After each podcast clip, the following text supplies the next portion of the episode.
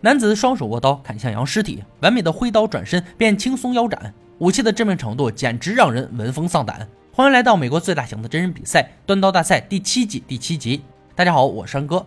参赛选手要根据裁判给出题目，打造出相应的武器，然后完成各式各样的考核。冠军可以获得一万美金的奖励。评委组大帅、老白、乐哥已经就位，欢迎本集参赛选手入场。鲍比、贾斯、威尔、达拉斯。今天节目组一改常态，玩出新花样。断刀材料是角落里的巨大钢铁笼子，而断刀工具却锁在笼里。选手们要将笼子内的工具取出，再切割钢铁笼子作为锻刀材料，然后放入金属罐中锻造钢坯。锻造要求刀刃长十二到十四英寸，而笼子是又细又窄的软钢和高碳钢组成。软钢材料挑选就得看刀匠的识别技术了。三小时锻造计时开始，四名刀匠齐心协力，每人手握一把角磨机，上演了烟花大赏。即使火花溅在身上，也不躲闪。时间就是金钱，忍一忍就过去了。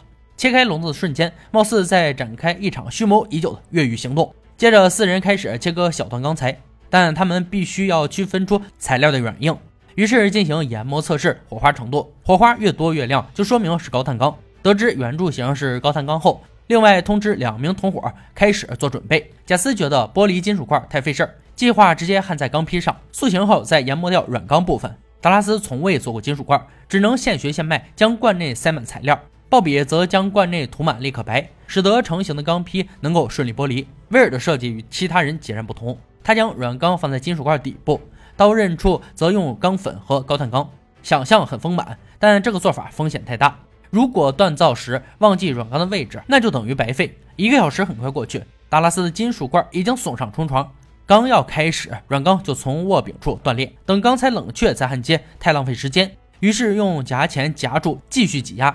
贾斯这边还没有焊接好金属块，自嘲道：“焊接技术太烂了。”鲍比的钢坯颜色呈现出亮黄色，也是加热后达到的最高温度。随后开始剥离金属块，却不小心掉在地上，出现松脱，只能重新回到锻造炉。威尔的金属块也刚刚送进锻造炉，一些为钢粉产生火花不断喷出，这样的情况可不太妙。贾斯的金属块好不容易成型，却又在动力锤上搞砸了，这也许就叫事事开头难。一个小时过去，刀匠们才步入正轨，锤打塑形。而鲍比的进度却有些落后，因为他是唯一使用剥离手法的刀匠。如果剥离成功，就可以直接塑形，不用研磨刀身软钢，便会超过其他人。达拉斯不太会使用动力锤，锤打半天，钢坯依旧保持原样，只能选用浪费时间的手锤。此时，贾斯已经开始锤打刀尖。大帅表示他的钢坯太厚了，不易塑形，但贾斯却无动于衷。同样进度的威尔钢坯也有些厚，赶紧切掉多余部分，再打薄。时间还剩十五分钟。经过长时间的挥动锤子，让达拉斯的手臂的劳伤开始疼痛抽筋，心理压力让他有些着急，没有做好万全的准备，就率先将刀身进行了淬火。结果刀身温度太高，出现巨大的火球，冷却后出现严重翘曲，再来一次后翘曲更加严重，只能尽量磨平。紧跟着进行淬火的是鲍比，拿出油桶后，刀身笔直坚硬。贾斯和威尔的淬火结果却都不理想，两人的刀身都出现翘曲，只能尽量借助研磨机处理。裁判的计时声响起，刀匠们停下手中的工作，等待检测。首先检测鲍比的刀，刀身造型完美，老白很欣赏。刀尖打造出突刺的良好攻击点，但刀身略厚，需要削减。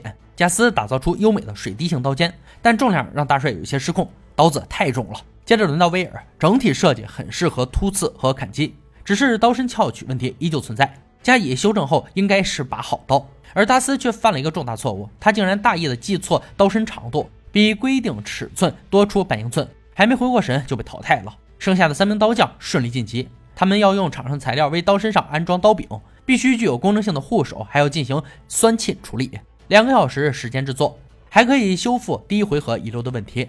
完成后，以捅刺劈砍铜片进行测试。计时开始，刀匠们首先开始处理刀身问题。鲍勃和贾斯直接研磨削薄即可，而威尔为了解决刀身翘曲，需要使用喷枪加热后进行矫正。鲍勃打磨好刀身后，选用黄铜制作护手。接下来要在护手上固定双木刀柄。贾斯则挑选了三块合适的皮革做护手，刀柄则选用不易开裂的稳定木，然后用环氧树脂固定，最后加上黄铜柄盖。威尔想制作出精良的长形黄铜护手，避免测试时伤到评委的手。可黄铜成型后，才发现有一条裂缝，只能重新来过。时间还剩二十分钟，鲍比却在打磨塑形时发现孔洞。他用速干胶和纸巾塞满进行快速修补，等待期间顺便进行了酸沁。而出现小失误的威尔还在研磨刀柄，不再注重美观，能用就好。伴随着裁判的倒计时进行了酸沁，紧张激烈的测试即将开始。由大帅持刀捅刺钢片进行强度测试，鲍比的武器率先上场。大帅毫不留情捅刺钢片半寸深，随后几刀猛烈挥砍，将钢片砍出凹陷。刀尖和刀刃锋利无比，没有损伤，只是刀柄差强人意，护手太薄，且边缘有些锐利。接着轮到贾斯。大帅双手握刀，蓄力砍向钢片。三刀下去后，手部出现不适，但他依然继续挥砍，完成测试。刀柄圆头竟然伤到了大帅的手，幸好他戴了手套，只是划破一点儿。而刀刃也出现微小的卷刃，卷边先不说，伤了评委那可不大妙。这种气氛让威尔更加紧张。敬业的大帅带伤上阵，同样的捅刺和挥砍招式，威尔成功通过测试。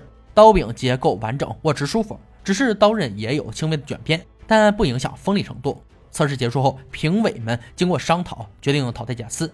虽然威尔和贾斯的刀刃都出现问题，但武器最不应该伤及使用者。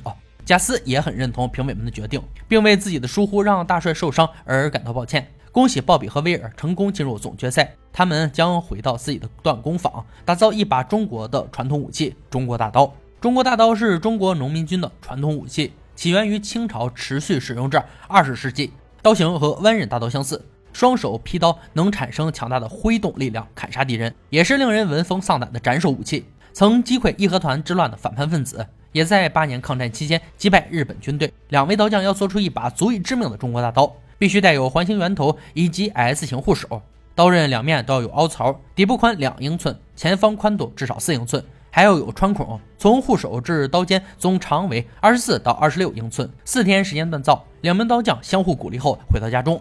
鲍比选用五幺六零高碳钢作为材料，在冲床的打造下，很快成为曲棍球杆的模样。随后开始捶打塑形，研磨后呈现出大刀的样子。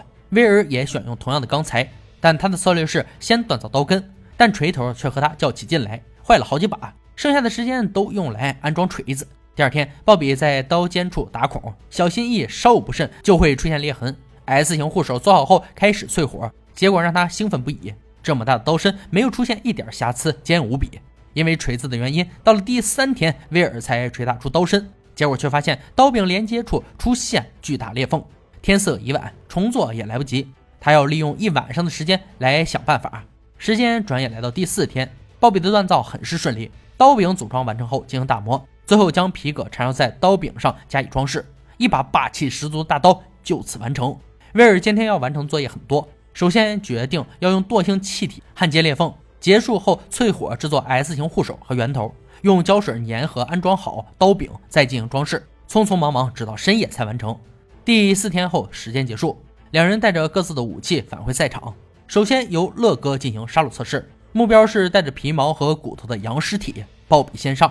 乐哥双手握刀，摆出优美的挥刀姿势。眨眼间，山羊尸体被一分为二，所有人都惊呆了。大刀外形相当不错，平衡性很好，刀刃锋利，很轻易切断脊椎和骨头，却没有锐化和变形。好刀。接着轮到威尔，看到对手的出色表现，他很是不安。乐哥却乐此不疲的拿起武器。同样一刀斩，但刀柄面积过大，双手握持有些费力。好在刀刃较为锋利，成功过关。接下来是令人恐惧的强度测试，两块巨大的冰块闪亮登场。大帅迫不及待要挥舞鲍比的大刀了，卯足力气一刀下去，冰花飞溅，刻不容缓，连续攻击冰块，暴力程度差一点就将其劈成两半。刀刃锋利无比，没有任何变形和卷刃，表现很出色，整体结构也非常坚固。此时的威尔既紧张又兴奋，大帅满怀期待的开始展示。结果大刀刚接触到冰面，就听到一阵清脆的断裂声，刀身从中间一分为二，缺口处有些薄，且有明显的黑色颗粒，足以让刀身在第一次挥砍时断成两半。上演了真正断刀后，也说明测试到此终止。很遗憾，威尔没能过关斩将，止步于此。刀身断裂是很严重的失误，但他的武器在杀戮测试中还是很优秀的。希望这次失败能鼓舞他继续前进。让我们恭喜鲍比成为本集冠军。并带走一万美金的支票奖励。以上就是断刀大赛第七季第七集的内容。本集的决赛武器中国大刀为中国所独有，是典型的传统冷兵器之一。其形制脱胎于宋代的手刀，特点是刀身前部宽，利于劈砍。